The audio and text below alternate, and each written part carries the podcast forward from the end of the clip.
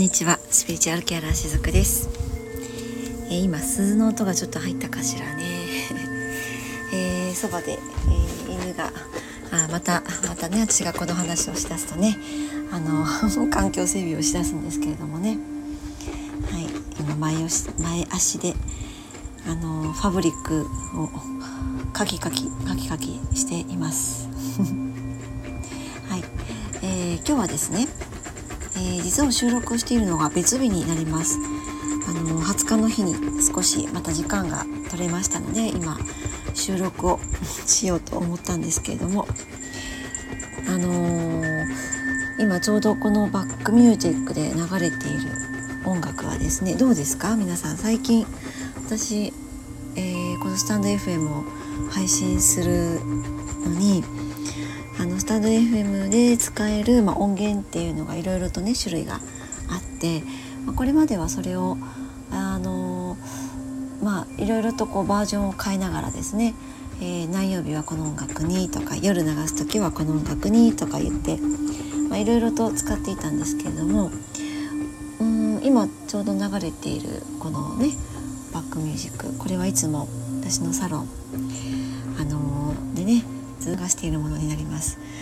はい、でこれが我が家に来てからはというものの、あの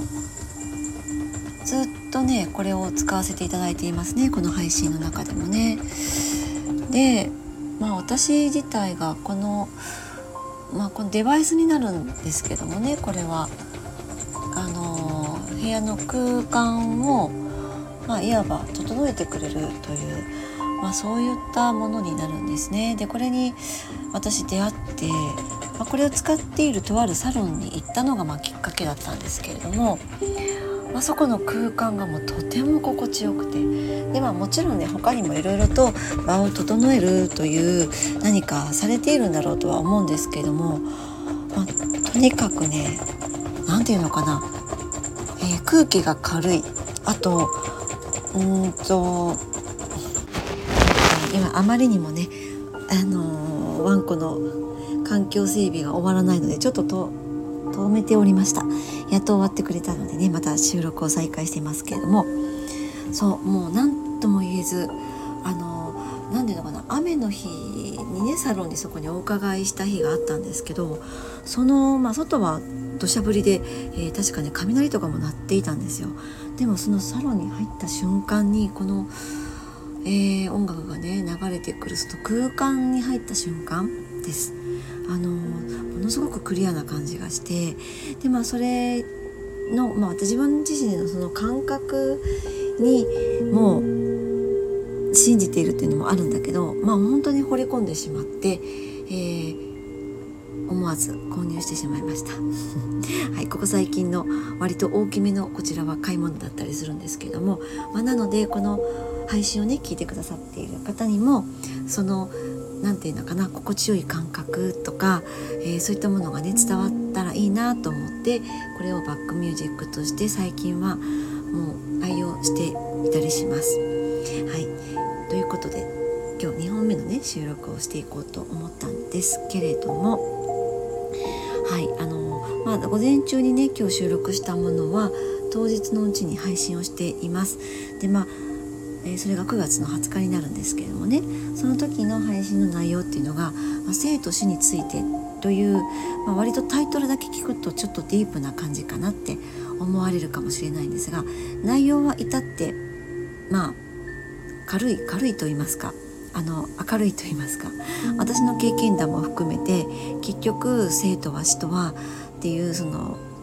まあちょっとこう私の割と独断みたいなのも入ってるかもしれないんですけどこういうふうに捉えると私は、えー、死というものからちょっとこう客観的にね自分を見れるようになりましたとかそんなお話をさせていただいたんですね。でまあその延長に今日のお話はなるのかなって思うんですけれども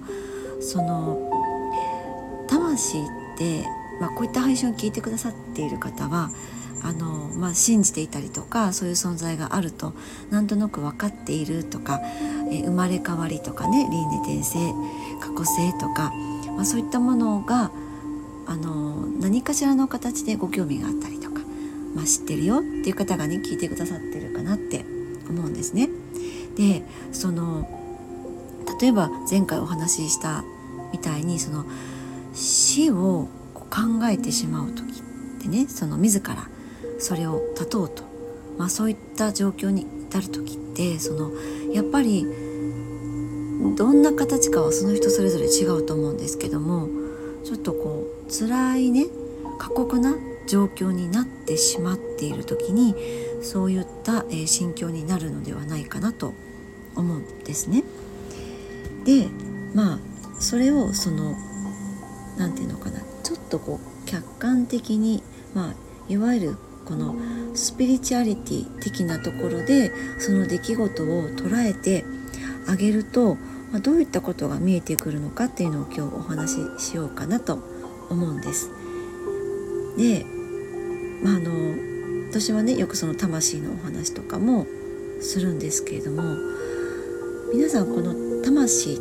て私たちの体のどこら辺にあるってイメージされますか？なんかよくねあの漫画とかイラストとかで見るのは魂が抜けた瞬間のその挿絵みたいなものがあったとするとあの何て言うのかな。例えばこう胸の辺りとか口の辺りからポッてなんかこうふわふわって火の玉みたいなのがふわふわって出てそれが魂が抜けたみたいなそんな風に表現されている挿絵とかも私はどこかで見たことがあるんですけれども、まあ、そういった感じでその自分の体内にそれがあってでもっと言うとそれはこうハートのところにねハートの辺りに魂っていうのがあってって。まあだからこそなんかこうね、えー、自分はっていうのをこう指し示す時って私たちハート、ね、心臓の辺りをこう指し示すかなって思うんですけど魂が存在するのもその辺りかなって思ってくださってる方が多いかなと思うんですね。あの私の見解なんですけど魂っていうのは私たちの肉体のこの周りにオーラのような感じで私たちの肉体をまとってくれている。それが魂と私は捉えています、えー、魂っていうのは目に見えないものですよね。で肉体というのは目に見えてそこにま存在していると誰もがま認識できるものなんですけどもこの魂の中には情報があります。それは記憶だったり感情だったりいろんな情報っていうのが私たちの魂の中にあるんですね。でそれは現在だけのものだけでなくって過去世のもの過去世の記憶過去世で得た何かしらの情報それらも全てこの魂のところにあってこの情報っていうのはいわばエネルギーなんですけれども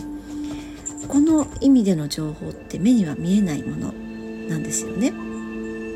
でその情報には重力があると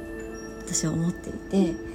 この重力がぎゅーっとこう、まあ、重力ってお互い引き合う性質があるんですけれども地球のエネルギーとこの魂のエネルギーこの情報が引き合った時に私たちはこの肉体というものを生み出している、まあ、可視化しているというふうに私は捉えているんですね。魂っていうのはこの肉体の周りにオーラみたいな感じであると、えー、種的には捉えているんですけれどもこのじゃあ魂がそのどうしてねこうぎゅーっとその情報を凝縮した形になった時に肉体を作り出しているのかっていうと魂には実体がないのでそのいろんなことを経験したくてもできないんですよ魂のままでは。だから肉体というものを、えー、私たちは持ってくることでこの周りにまとっている魂が経験したいこと、まあ、経験によって、えー、得たい学びとかっていうのをまあやってるわけなんですね。だから肉体がその魂のやりたいことをやってくれているわけなんですよ。だから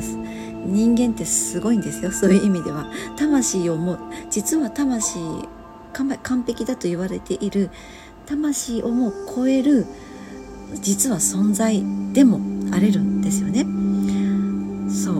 でもなんかねそのやっぱ生きづらさとかが感じちゃうとあダメだ私はっていう風なまあね心境とかになっちゃったりもできるのもまた人間なんですけれどもね。えー、魂ってその楽しいことワクワクすることとかまあそういったことももちろんそういった経験も喜ぶんだけどそれと同時に辛いこと悲しいこともう悔しいこときついことっていうのも実は魂っていうのはそういった経験すらも喜ぶんですね。からまあ言ってみたら魂ってド M だったりするのかなって思ったりもするんですけれども。ねえ。もう何でも喜ぶんです。どんな経験でも私たちがこの3次元で行うこと感じれること、えー、体験することもう全部を喜びとしてそして強いてはそれを学びとしてその魂自体が吸収するんですね。だからその魂にはどの経験もそれ自体にジャッジっていう概念がないんですよね。でまあそれはその個々の魂ね個人として生まれてきてその一人一人が経験する物事とか覚それらを、えー、全てうん大元のところに、えー、まあ、データとしてね送るというまあそれをね魂はしているのだと思うんですよ。ここでこんな経験したぜって。そしてこんな感情を味わってきたぜって。なんでぜっていう感じなのかっていうのもあるけどね。そう、うん、こんな経験してきました。大元に、まあ、宇宙の大元にねそれをお返ししているその役割を魂はしていると思うんですね。あのだから魂は情報を求めていますいろんな情報を取り入れて全てを全部自分のものにしようとしているので、まだからこそここの私たち一人一人が、えー、経験していること、どんなこう辛いことをねきついことでさえもこれはこう魂にとっては美味しいものになるんですよ。そう、うん、大好物になっちゃうんですね。でまあその辛い経験だったとしてもまあそれはその魂にとってもまあ一つこう危機感だというそれをこう認識しながら吸収していくっていうのはもちろん魂側にもあるんですけれどもだからその私たちがどんな生き方をしようが何をしていようが全部が魂にとっての学びにはなっているんですね。私たち、ね、自分一人一人がこの人間としてがそのあこの経験が学びとなったってね、まあ、最終的にはどんな学びにも、まあ、どんな経験にもそこに学びがあったという心境になっていけた時あの本当になっていけた時はねあのあどの経験もありがたかったってこう心底ね腹の底から思えていけるようにはなっていくもんなんですけどもう魂はそれを常にやっているわけなんですね。そしてまあデータとして吸収して学んでいるっていうことになるんですね。でも、ま、そうかと言っても人間のレベルでは感情っていうものがあるのでそのいくら魂がきついこと苦しいこととか悲しいことでも情報をま得たとしてそこで魂が「やった!」って言って喜んでいたとしても私たちのその個人のところではね感情のレベルでは喜べないですよね。だからこそ辛くってねもう悶々としてああもう人生をなんてねそういう心境にもなるんだろうと思うんですけれどもこの辛いなってねそういう道をたどっている最中っていうのはやっぱりそのね辛すぎるからもう逃げたいって他に他のところに行かしてくださいって違う選択肢を持たせたくもなるんだろうと思うんです。ねまあ、感情レベルではそう思ってしまってもやっぱり仕方はないと思うんですけれどもやっぱりこの今の場所が辛いからきついからってねだから次に行きたいっていうことだと結局今ここで気がつけることに気づけていないっていうことなので学んでないことになっちゃうんです。ここでね自分がなぜこの状況を、まあ、いわばこう引き寄せてしまっているのか、まあ、引き合わせてしまっているのか、ね、作り出しているのか私たちは同じ周波数のものしか自分の目の前に、えー、持ってこれない。そういうね、えー、法則がありますのでなんでそれを作り出しているのかっていうことが気づけないままになっちゃうんですよね。で、まあ、そこを気づかせることが魂が伝えたいことでもあるんですよね。魂が情報をそうやって吸収していくのとうんまあえっ、ー、と何て言うのかそれと同時に私たちに気づきをもたらしてくれているという、えー、そういうことも本当はちゃんとこの世では起こるものなんです。もうそうやって向かい合わされているわけなんですよね。でこうやってこう向かい合わされていることをまあちょっとこう無視しちゃっていやもう私はここが辛いもうここにいたくない他のところに行きたいって言って仮に、まあ、物理的なところでもねどこかに移ったとしても魂のところでは未消化なものがあるからやっぱりどこか物理的に他のところに、えー、身を寄せたりしても、まあ、例えばそれがこう職場とかであってもそうなんですけれどもやったとしてもまた行った先で似たような苦労がやってくるんですね。ねこういった経験のある方もう私のお客様の中にも本当にねたくさんいらっしゃるんですけれどもね。ね似たような現実。そしてさらに実はこうちょっとこうバージョンアップしたその辛さのところがねバージョンアップした現実がやってくるっていうことね、まあ、そういうこともあったりしますよね。だからまあここがちょっとこの世の仕組みの不思議なところではありますけれども嫌だっていうふうに逃げたのにまた同じ目に遭うのとかですね。まあそれよりもさらにね以前よりもバージョンアップしてさらにしんどいんだけどとかね、まあ、これってどういうことなのってねあったりすると思うんですけれどもその時に初めてこれって逃げちゃいけないことなんだなって向かい合わなきゃいけないことなんだなってまたそういったことにも気づけるタイミングもきっとね訪れると思うんです。ですでに訪れているっていう方もいらっしゃると思うんですよね。でも多分まあそこに至るまでにこうあまりにもねこう辛かったりするとよりこうお手軽なお手頃なね、ところに行きたく、まあ、そういったこうものを使いたくなっちゃったりもしますよね。ねまあこういったこうスピリチュアルな中でもそういったものもいろいろとあったりします。あったりします。私もたくさん見てきました。もうあのやっぱりね分かりますよねそういったこうセミナーとかにねちょろっと体験セミナーとかねその本セミナーとかは何十万ってこう100万近くかかったりするものとかなんだけど体験セミナーとかでねちょっとどんなものかなって私も見に行ってみたことがあるんですけど、まあ、当時3,000円とかぐらいだったからね行ったんですけどもね。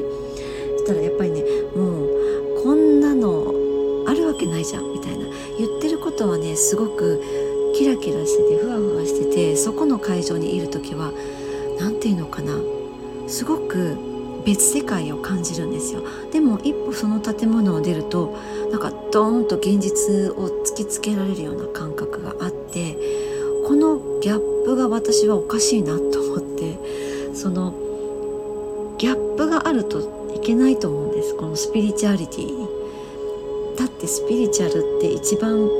日常の中に取り入れていけるものあまりにそのまあおそらくこのやってたセミナーっていうのは上へ上へとつながるタイプのものだったんですね。で今もその方は有名な方です。あの知ってる方は知っていると思いますもう名前とかはね言いませんけれどもね私はそういうことをしたいわけじゃないのででもそのやっぱりそういったものに、えー、ね、こう手を出してしまうってこともあるかなって思うんですよね。そう、えー、ね辛い現実があったら、ね、そういうそこ捨ててもうそこ目をつぶってなんなら目をつぶってこの世界に行きましょうねとか、まあ、そういった類のものもあったりするんですよ。でもね私が言っているような結構現実を直視するような自分の、えー、自己内観するようなですねまあそういった割とちょっとこう厳しめというかねあの、まあ、本当に向き合うっていうことを言っている私のような、え、タイプのものっていうのは、まあ、そういったね自分がこう辛い時しんどい時っていうのはあもっとそれやるとしんどくなるかもっていう風に、ね、なっちゃうかもしれないですよね。ね私は逃げないでね向き合ってくださいっていう風に言うのであんまりそういうのってこうまあいわゆるこうキャッチーな感じじゃないですよね。でもやっぱり逃げた先でも絶対に絶対にどんな形であるかはわからないですけども向き合わざるを得ないわけなんですだったらあ今そのチャンスがやってきたって気づけた時に向き合った方が早いんですよね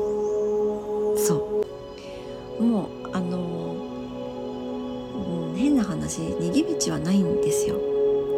だってあのスピリチュアリって生きることそのものなのでどう生きるか自分が生きるかって。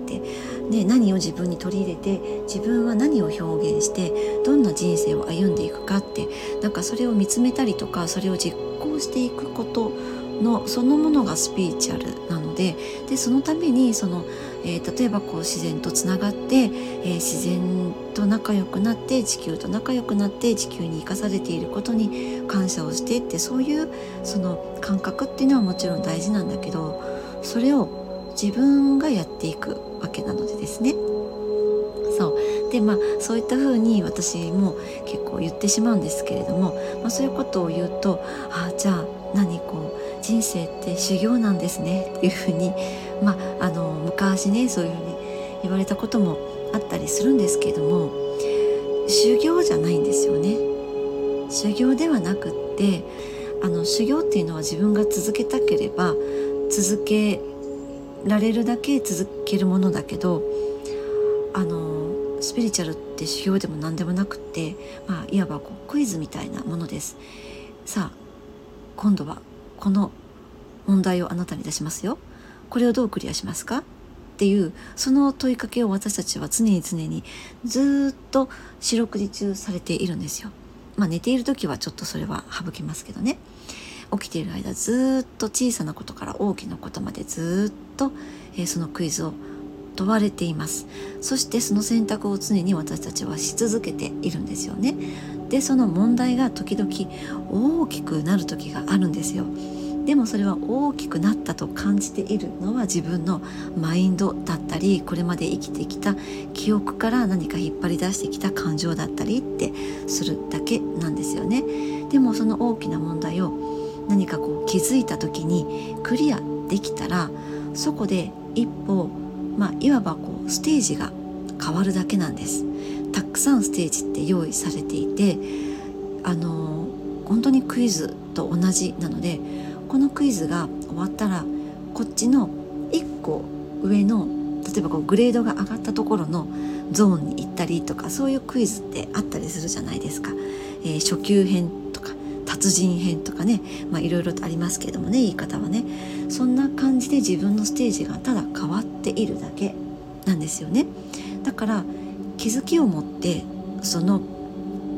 問題っていうのはクイズっていうのはクリアできていけるんですこの気づきがなければクリアできないんですよねだからこう算数の、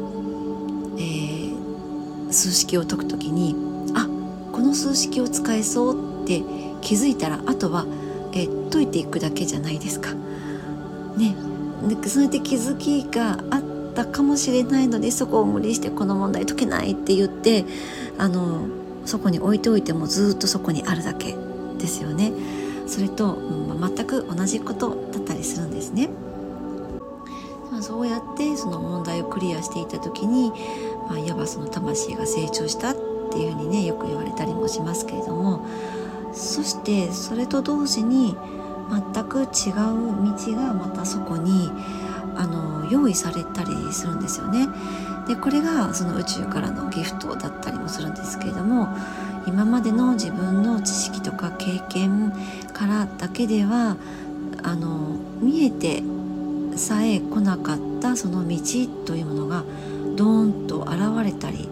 するんですね。でその道っていうのはもう自分が何かをクリアした時に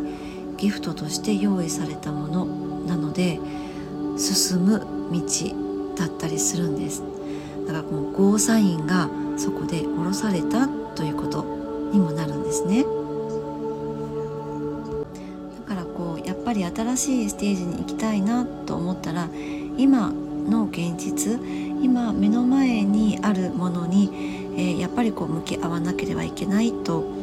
私は思っています。だからそこにこうお気楽コースっていうのはなくってあのま例えばですねそのポンポンポンって何かこういいことがあのある、まあ、シンクロが起こるみたいな時っていうのはその前にちゃんと自分が何かしらの問題をクリアしている時にそういったものも起こってきたりはします。それがそのいわば道にもなってくるわけなんですけれどもね。そう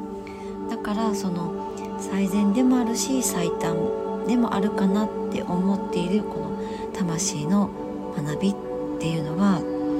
やっぱりその今目の前にあることの中に答えを見つけることだと思っています。そしてその課題が終わらないと結果的に本当の意味では次にはいけないのでまああのよく言われることではありますけど今なんですよね。今ここに集中することでもって、えー、まあそこでいろんなことが分かってくるとどんどん世界が広がっていくので、えー、もう視野がねこう広がってもいくしあの波動も変わっていきます。まあ、これは感覚が変わったりもするって言いますけれども、まあ、そうするとどんどん自分が住んでいる世界もどんどん変わっていくんですよね。出会う人たちも、えー、自分とこう価値観感覚が似た人たちともどんどん出会っていけるようになっていってでまたそこでその似たようなその、